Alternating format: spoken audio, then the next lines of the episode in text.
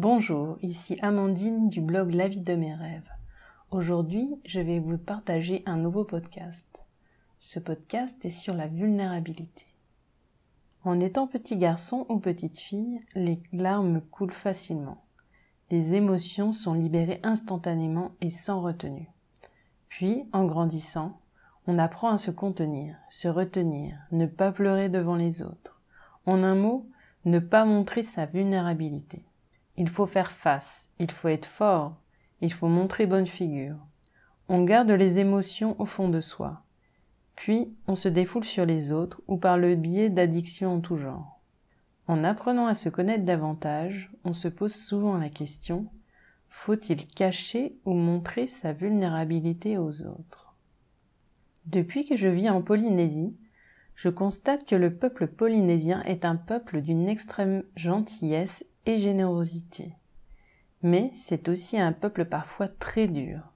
Leur vie familiale peut être dure, leurs paroles, leur façon de communiquer, la façon de montrer de l'amour ou de l'affection, etc.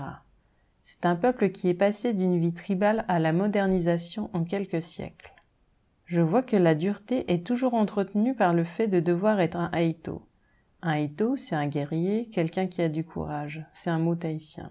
La preuve, ils ont réussi, lors des migrations anciennes, à traverser l'océan Pacifique en pirogue à voile à l'aide de la navigation astronomique. Aujourd'hui, l'image du Haito se retrouve dans les courses de Va'a, la pirogue polynésienne, les concours de porteurs de fruits ou de levée de pierre, la construction des maisons, la carrure athlétique naturelle des Polynésiens, le fait de pouvoir se nourrir en pêchant ou en cultivant, le tatouage traditionnel, etc je peux t'assurer qu'il faut vraiment travailler sa force et son mental dans toutes ces activités. Pourquoi je te parle des Polynésiens? Parce que je vois aussi des femmes dans ce rôle de Haïto. Et je vois que la plupart, hommes ou femmes, ne s'autorisent pas à montrer leur vulnérabilité. J'ai débuté ma carrière de salarié en travaillant dès le départ sur des chantiers de construction et à l'autre bout du monde.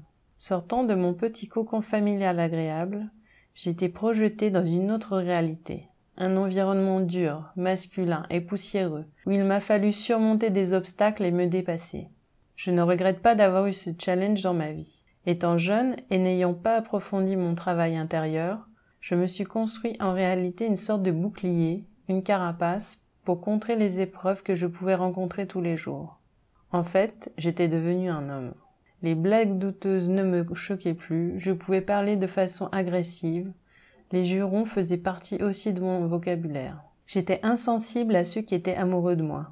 Je me sentais acceptée dans cet environnement et moins vulnérable. Mais le soir, seul dans mon bungalow de chantier, je pouvais me permettre de pleurer quand j'en avais marre, bien caché de tout le monde. En quittant cet environnement et en commençant un travail spirituel sur moi-même, j'ai vite compris que cela n'était que du vent, j'ai compris que cette belle carapace me servait juste à cacher les mots que je pouvais avoir à l'intérieur ou les émotions non acceptées. Et pour être réellement moi-même, il fallait casser le bouclier et nettoyer au fur et à mesure ce que j'avais amassé dans ma vie et qui m'empêchait d'avancer. Je suis passée par différentes phases. Mais j'ai pu évacuer beaucoup de comportements négatifs, nettoyer mon mental et remplacer les pensées destructrices par des pensées positives et agir pour vivre ce que je souhaitais vraiment dans ma vie.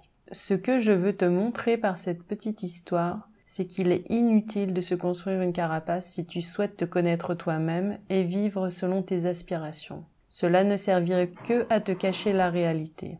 Deuxièmement, il est nécessaire de faire le ménage dans ta vie et dans ton esprit pour y voir plus clair. Troisièmement, il faut aller chercher au fond de toi et non à l'extérieur pour te connaître davantage. Cela demande donc de s'ouvrir, d'accepter et vivre ses émotions et accepter sa vulnérabilité. Cette semaine, j'ai regardé Le guerrier pacifique. Ce film inspiré de réels m'a beaucoup touché. Il relate l'histoire d'un gymnaste américain qui rencontre un maître. Ce dernier lui montre le chemin de la connaissance de soi. Le gymnaste, après un grave accident, va dépasser ses limites et sortir à nouveau vainqueur dans le sport qu'il aime et dans sa vie. Voici les leçons à en tirer. Les peurs et les regrets naissent lorsque tu te projettes trop dans l'avenir ou lorsque tu vis dans le passé. Ta force est au maximum quand tu vis l'instant présent. Être conscient de tes actes et trouver l'amour dans ce que tu fais. Le guerrier n'est pas synonyme de perfection, d'invulnérabilité ou de victoire. Le guerrier trouve en réalité son vrai courage dans la totale vulnérabilité. En étant responsable de tes actes, tu choisis de ne pas être une victime. Et en agissant, tu peux trouver la force de surmonter les obstacles, dépasser tes limites et réaliser des choses que tu pensais impossibles.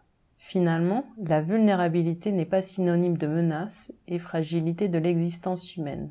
Elle est en réalité liée à l'ouverture de soi, de ses ressentis, de l'amour, de ses émotions, et elle permet de trouver la force pour prendre des risques et réussir. Voilà, c'est terminé. Si tu as aimé ce podcast, clique sur j'aime et partage-le. Je te donne rendez-vous pour les prochains articles sur la vie de mes rêves. À bientôt!